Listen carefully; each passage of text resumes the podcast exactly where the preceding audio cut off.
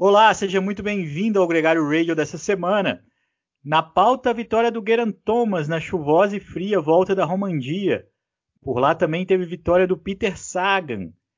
Vamos falar da vitória do Nairo Quintana nas Astúrias e o retorno da Movistar saindo da fila, ganhando tanto no masculino quanto no feminino.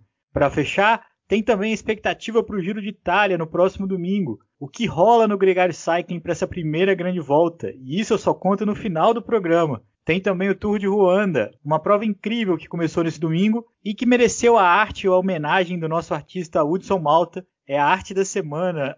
Nicolas Sessler, muito bem-vindo ao Gregário Radio. Como é que tá a vida em Valência agora, aos 27 anos de idade?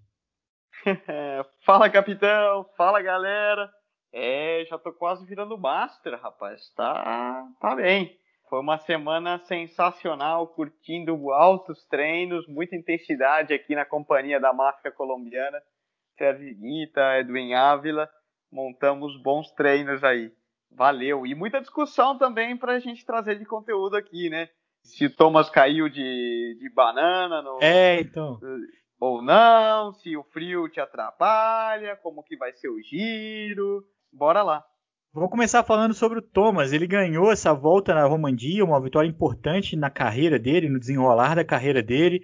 Ele que tem a ambição de voltar a vencer o Tour, venceu a prova em 2018, aparece como um dos favoritos para esse ano, mas tem que essa mania de cair, né, Nicolas? O ano passado ele caiu no Giro de Itália, onde ele também era favorito, aquele lance da caramanhola bobo na zona ainda de aquecimento, né, na parte não oficial da prova. E agora na Romandia outro tombo quase que eu nunca tinha visto. Eu nunca tinha visto um ciclista cair daquele jeito. Ele estava sprintando para a chegada da, da, etapa rainha junto com o Michael Woods. Levantou para pedalar em pé, a mão escorregou e tomou um tombaço. Vitória do Michael Woods, primeira vitória de um canadense na Romandia. Essa etapa, Nicolas, ele conseguiu reverter na crono final, né? No, no domingo foi campeão geral. Isso não atrapalhou muito os planos dele. Mas além da cena ser é, muito inusitada, né?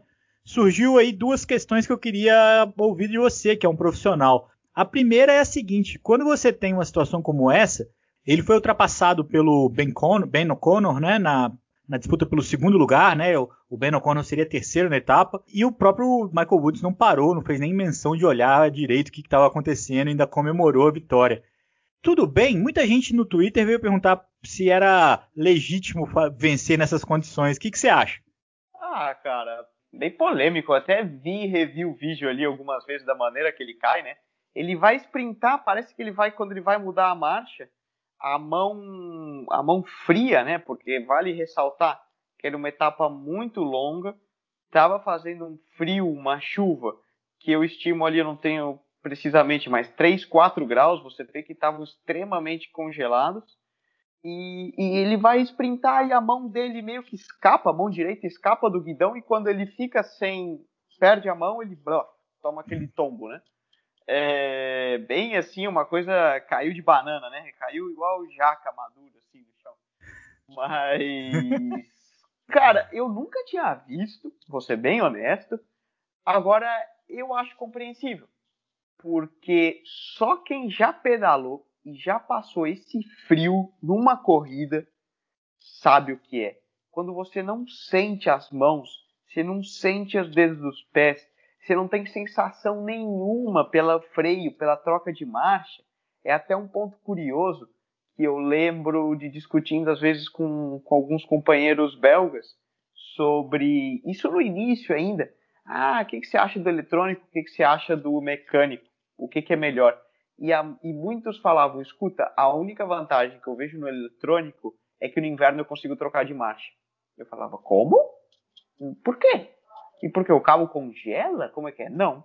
No, inverno você não sente as mãos, no, no mecânico você não consegue passar marcha. Eu falei: ah, essa é boa. É um toque, é. né? Enquanto é. no mecânico você tem que fazer uma alavanca ali, né? Isso, você tem que movimentar. E quando você está com, com as mãos congeladas, literalmente, porque você tem que pensar, ah, mas só está 3, 4 graus chovendo. Sim, mas e o vento que está entrando ali faz com que a temperatura efetiva na mão seja muito mais, é, mais baixa. Então é muito comum as extremidades congelarem.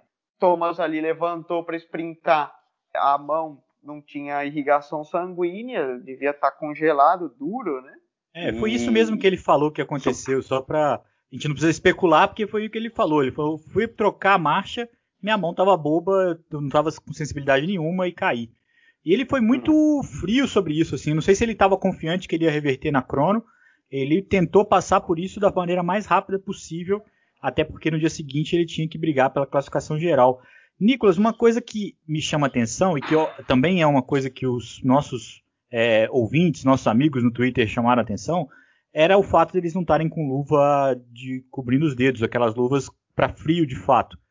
E aí me chama atenção porque os caras estavam numa subida de 20 km, estavam subindo num ritmo assustador, né? A Ineos da equipe do Thomas botou um ritmo intenso com o Ron Dennis, depois teve vários ataques, inclusive do Michael Woods, e foi um resta um acredito também que eles já estavam num, num, nível de desgaste muito grande, né? Não só a mão fria, mas também é, próximo ali de um teto preto, assim, próximo do limite.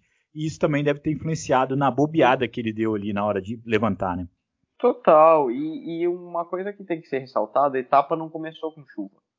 Então, muitas vezes é um erro muito comum quando tá esse tempo que não tá nem para lá nem para cá e de repente dá uma virada no meio da etapa, você não sai esperando de ir com full, full, full da melhor roupa de inverno, capa de chuva, luva de neoprene, tudo que você tem.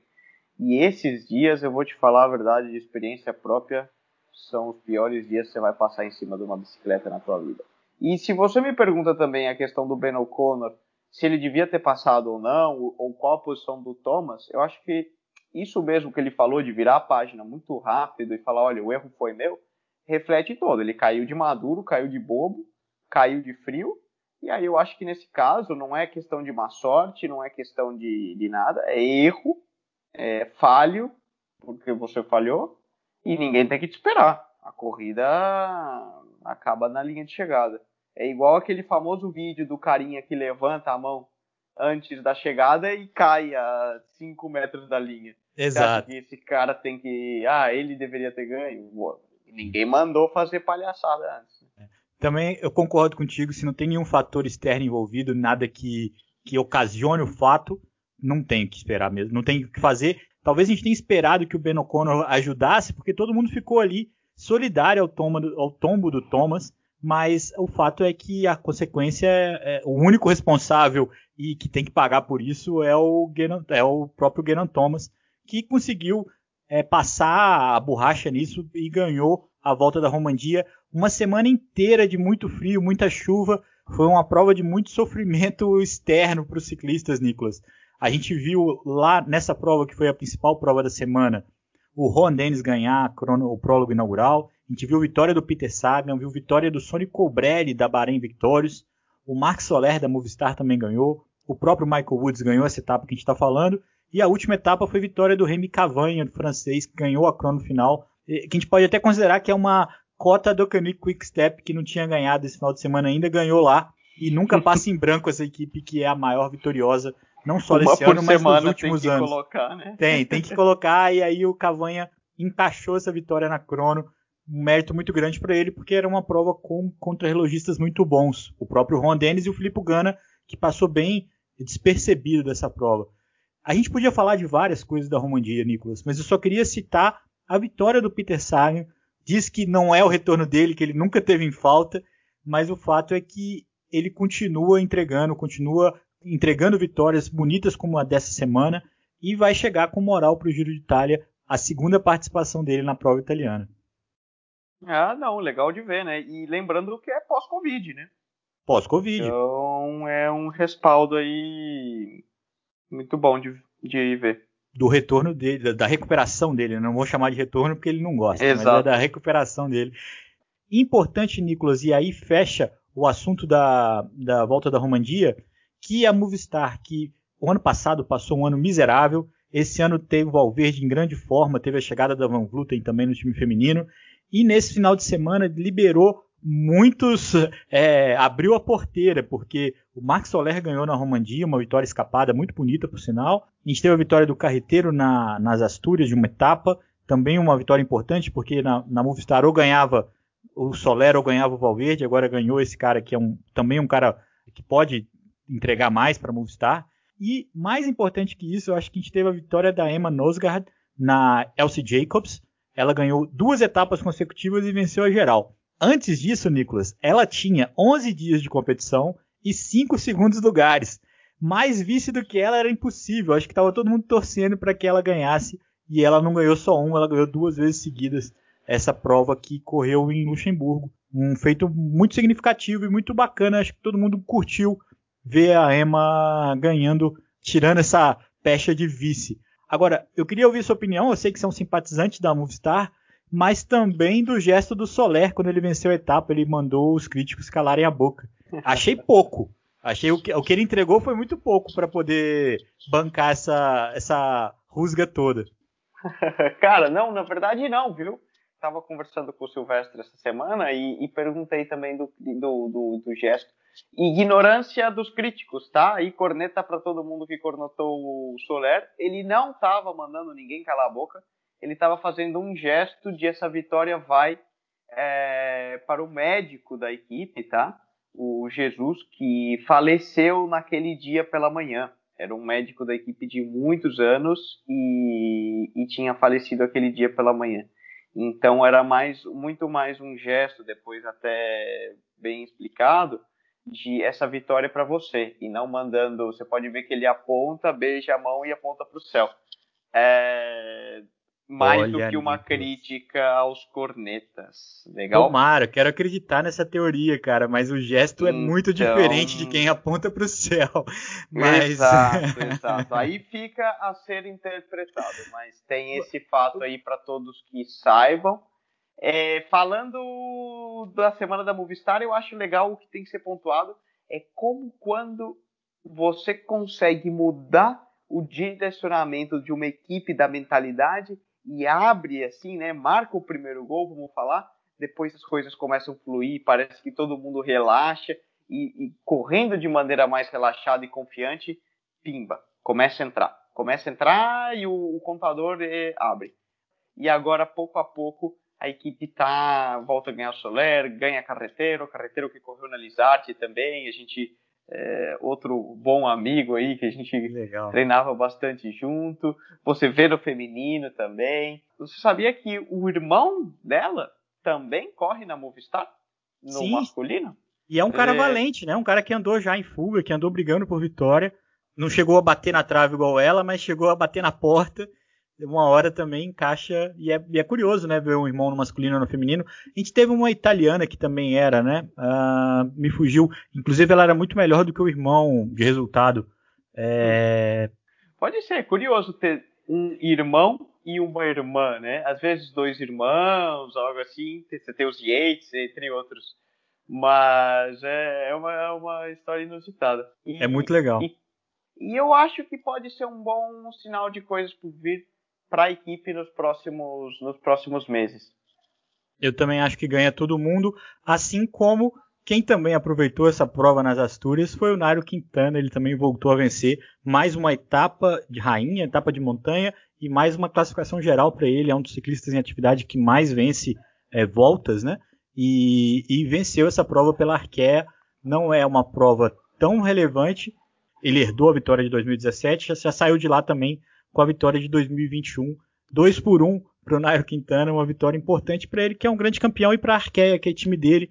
Eles não vão para o Giro de Itália. Ele tentou ser convidado para o Giro, não foi. Deve correr o Tour, mas lá o buraco vai ser muito mais embaixo. Eu espero até que ele corra por etapa, por uma camisa de montanha. Vai ser bacana se ele for um pouco mais ousado do que disputar a classificação geral, que eu acredito muito pouco provável ele tenha condição de disputar um pódio do Tour de France dentro de todas as variáveis possíveis, o impossível não existe, mas eu queria ver ele um pouco mais atacante no Tour de France, se isso for possível. Nicolas, falando nisso, a gente entra na agenda da semana. Nessa quarta-feira começa outra prova em Portugal importante, a volta ao Algarve, e também a gente vai ter ao longo dessa semana o Tour de Ruanda, que é uma prova na África muito relevante e muito marcante pela torcida, pelo público em geral. É uma prova que lota as ruas e que inspira o país, que é um país paupérrimo, a sediar um Mundial em breve. É, a expectativa é 2025, não é ainda oficial 100% certo, mas é uma expectativa. Nesse domingo a prova começou com a vitória do time Medellín, dos nossos vizinhos, o Brian Sanches, o colombiano, e a prova termina no próximo domingo. tem a marcante subida do muro do Kigali, muro de Kigali. Essas imagens impressionam e eu acho que nosso ouvinte vai curtir também acompanhar um pouco mais essa prova, que é muito legal, né? Sim, eu acho que é uma prova sensacional. A gente estava até cogitando ir esse ano para competir lá e todas as pessoas que eu perguntei, José Manuel Dias, é, Dan Turek, vários ex-companheiros que correram ali, e 100% todos falaram, Rico, é uma prova muito legal, uma experiência de vida única, o país está muito bem, o público é, nas provas, uma coisa de louco, vale a pena, é uma prova sensacional mesmo. Que legal, Nicolas. E tem no próximo sábado o início do Giro de Itália. É, a gente aqui no Gregário Radio vai falar sobre a prova e vai falar todo domingo. Na sexta-feira tem a estreia de um programa no Gregário Cycling sobre o, o Giro de Itália, que a gente vai ter o prazer de receber três convidados muito especiais, o Pedro Barbosa, que é do Na Fuga, que é um cara que é, que é nosso parceiro de longa data, é com ele que a gente grava a expectativa para a prova, a prévia, os favoritos, o percurso. A gente também recebe o Herbert Polizio, que fala sobre a cultura italiana, fala sobre a Madonna de Ghisalo, que é aquele museu fantástico, que é a igrejinha lá, perto do Lago de Como. E a gente também fala com o craque, o Renan Ferraro, o primeiro brasileiro que correu o Giro de Itália. Três convidados muito especiais nessa sexta no Gregário Cycling para aquecer o grande Giro de Itália que começa no sábado. Uma coisa é certa nesse Giro de Itália, a gente vai ter um campeão inédito, o atual campeão, o Theo Guggenhardt, não vai largar, nenhum outro ex-campeão vai largar. O próprio Nibali que ia correr se machucou e está em recuperação. Mas é uma prova que, como a gente já disse, tem o Bernal na briga, tem o Simon Yates e tem até o Renko Evenepoel, que diz que não vai pela geral, mas não convence ninguém. E eu te peço para não ficar no muro, Nicolas. Quem quer ser o candidato ao título a próxima vez que gente encontrar, a prova já vai estar tá rolando. Ah, eu tenho o meu claro, Leandrão. Mas agora a corneta você vai ter que escutar no Gregário Cycling de sexta. Opa, combinado então. Os pitacos do Nicolas na expectativa para o Giro de Itália ficam para sexta-feira no Gregário Cycling, junto com Pedro Barbosa, comigo e Álvaro Pacheco. Então, se você não fala, eu também não falo. E a gente guarda esse segredo também para o Velo Games, né? Porque para montar o time a gente não pode compartilhar com mais ninguém. não, a gente guarda esse segredo. Quem será o coitado que a gente vai gorar? Você é pé frio, Nicolas. Tem que tomar muito cuidado com quem você escolhe. Não escolha o João Almeida, por favor. Nicolas, que prazer conversar com você mais uma vez. Obrigado a você que ouviu a gente até o final. No próximo domingo a gente está de volta com o Gregário Radio. Na sexta-feira tem um especial Giro de Itália no Gregário Cycling. Muita grande volta para todo mundo que gosta muito de ciclismo, porque agora o bicho pega de verdade, é para valer, é a malha rosa, é a prova mais dura do mundo, no país mais bonito do mundo. Ninguém perde por esperar. Boa! Eu é que agradeço a oportunidade de estar dando aqui pitaco. Se você gosta, escuta lá, dê um like no, no Spotify, siga a gente no, no Twitter, no Instagram, onde seja, porque assim a gente sabe que está trazendo conteúdo de qualidade e, e pode também pode mandar dúvida, pergunta, o que você o que você quiser, que é um prazer e um orgulho poder responder e trazer é, bom material, certo? É, é, isso aí. Aqui nesse podcast você senta na mesa com o Nicolas igual o Iguita sentou na, na chamada que o Nicolas gravou para o programa nesse sábado. Uma baita moral. E o Nicolas, de fato, tem muita história para contar, tem muito mais coisa para falar. Sinta-se em casa, sinta-se à mesa conosco aqui no Gregário Radio. Um abraço e até o próximo domingo.